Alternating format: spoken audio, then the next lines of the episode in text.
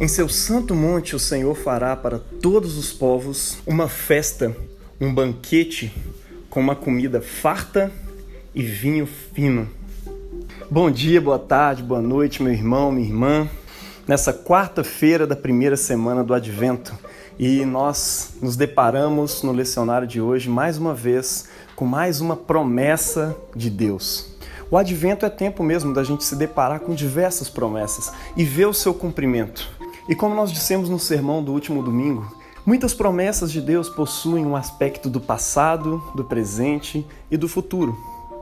E nós nos deparamos com essa, de que Deus iria alimentar todos os povos em, teu, em seu santo monte com uma comida farta e com vinho bom, com vinho fino. A gente está aqui diante de mais uma profecia que fala dos novos céus e da nova terra que Deus está planejando, não somente para Israel, mas para o mundo inteiro. Ele está prometendo alimentar e apacentar todos os povos como se fossem ovelhas. É por isso que o salmo de hoje é o Salmo 23. O Senhor é o meu pastor e nada me faltará.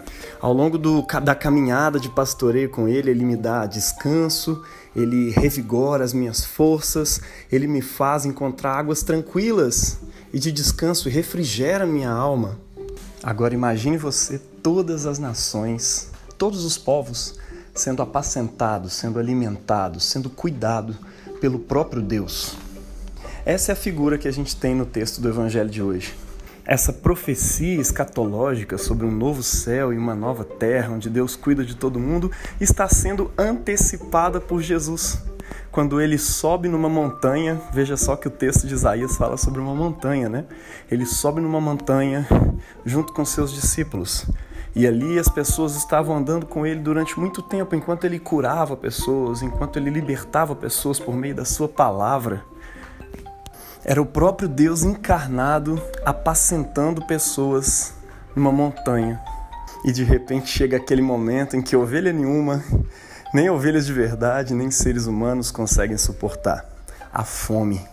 E eu creio que ele conduziu essa situação de um jeito em que ele pudesse fazer uma referência bem direta àquela profecia de Isaías. Ele alimenta aquela multidão faminta.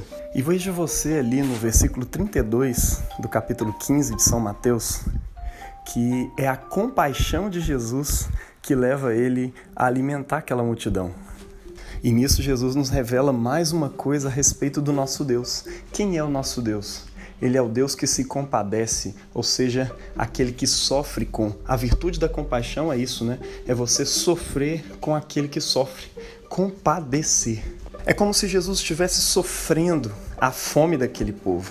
E se a gente parar para pensar, toda fome que a gente tem é uma metáfora da fome que todo ser humano tem no fundo de seu coração por Deus. Ou seja, o Verbo encarnado de Deus, o próprio Deus feito carne aqui na terra, ele vem para alimentar, para saciar a fome de todos os povos pelo próprio Deus.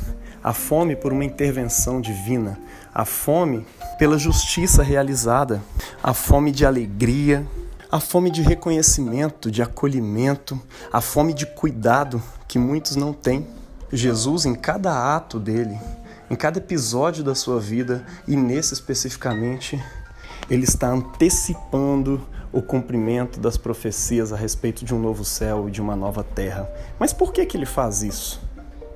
Jesus faz isso para mostrar para nós que ele é o próprio cumprimento dessas coisas. Ele está demonstrando para os seus discípulos e para nós, por meio da Bíblia, por meio da palavra de Deus hoje, atualizada em nossos corações, que sem Ele não existe novo céu e nova terra. É Ele quem sacia os famintos na santa montanha de Deus. É Ele o escolhido de Deus para julgar com justiça todos os povos. É por meio das palavras da sua boca que a espada do Espírito penetra no coração do ímpio. Veja como ele julgou certa vez uma mulher adúltera, fazendo com que as pedras que deveriam cair em sua cabeça caíssem ao chão. Mais do que isso, ele toma sobre si aquelas pedradas, como um bom pastor, que, segundo ele, é aquele que dá a vida pelas suas ovelhas. Então veja que eu falei aqui sobre um aspecto futuro dessa profecia, ou seja, ela é uma profecia escatológica, que ainda não aconteceu. O mundo ainda não é um novo céu e uma nova terra. Mas eles já começaram a se transformar no novo céu e numa nova terra. Aonde? No corpo de Jesus, que se tornou um com essa criação, um com a humanidade. O corpo de Cristo é um pequeno fragmento da nossa terra, da nossa humanidade, que já foi transformado numa nova criação. E aqui a gente está falando sobre o aspecto passado do cumprimento dessa profecia, ou seja, na encarnação de Jesus, na ressurreição de Jesus e também nos atos que Jesus fazia ao longo da sua vida, como esse de alimentar uma multidão em cima de uma montanha, apontando para aquela profecia, cumprindo ela no tempo e no espaço. Mas agora eu queria que você voltasse os seus olhos para o presente. Assim como Jesus alimentou aquela multidão naquele tempo, apacentando aquelas ovelhas e não deixando faltar nada para elas. Assim também ele promete que nós seremos apacentados por ele.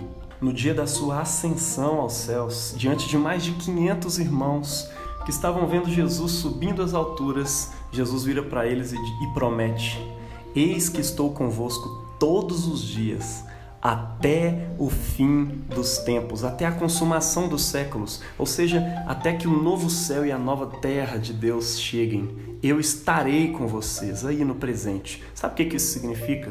Significa que Ele está com você aí agora, que Ele é o seu pastor. Muitas vezes você nem percebe o cuidado que ele tem tido com você, mas quando você olha para trás na sua história, você vê como você foi cuidado, como você foi guardado por Deus e guiado até esse momento que você se encontra. Pare para pensar nisso por um momento. Ore e agradeça a Deus por Ele estar cuidando de você. Apresenta diante dele a sua fome, as suas fomes, a fome das pessoas em seu entorno, ao seu redor, a fome das pessoas da sua família, da sua igreja. Quais são essas fomes? São suas necessidades? Apresenta diante de Deus. Ele cuida de cada uma delas e cada uma delas é importante para ele. Seja uma fome psicológica, seja uma fome física seja uma fome de que tipo for, ele se interessa por todas elas, porque ele é o seu pastor. Assim como ele provou isso no passado, ele promete que fará isso no presente. Deus abençoe você na confiança e na esperança desse pastoreio sobre a sua vida. Em nome do Pai, do Filho e do Espírito Santo.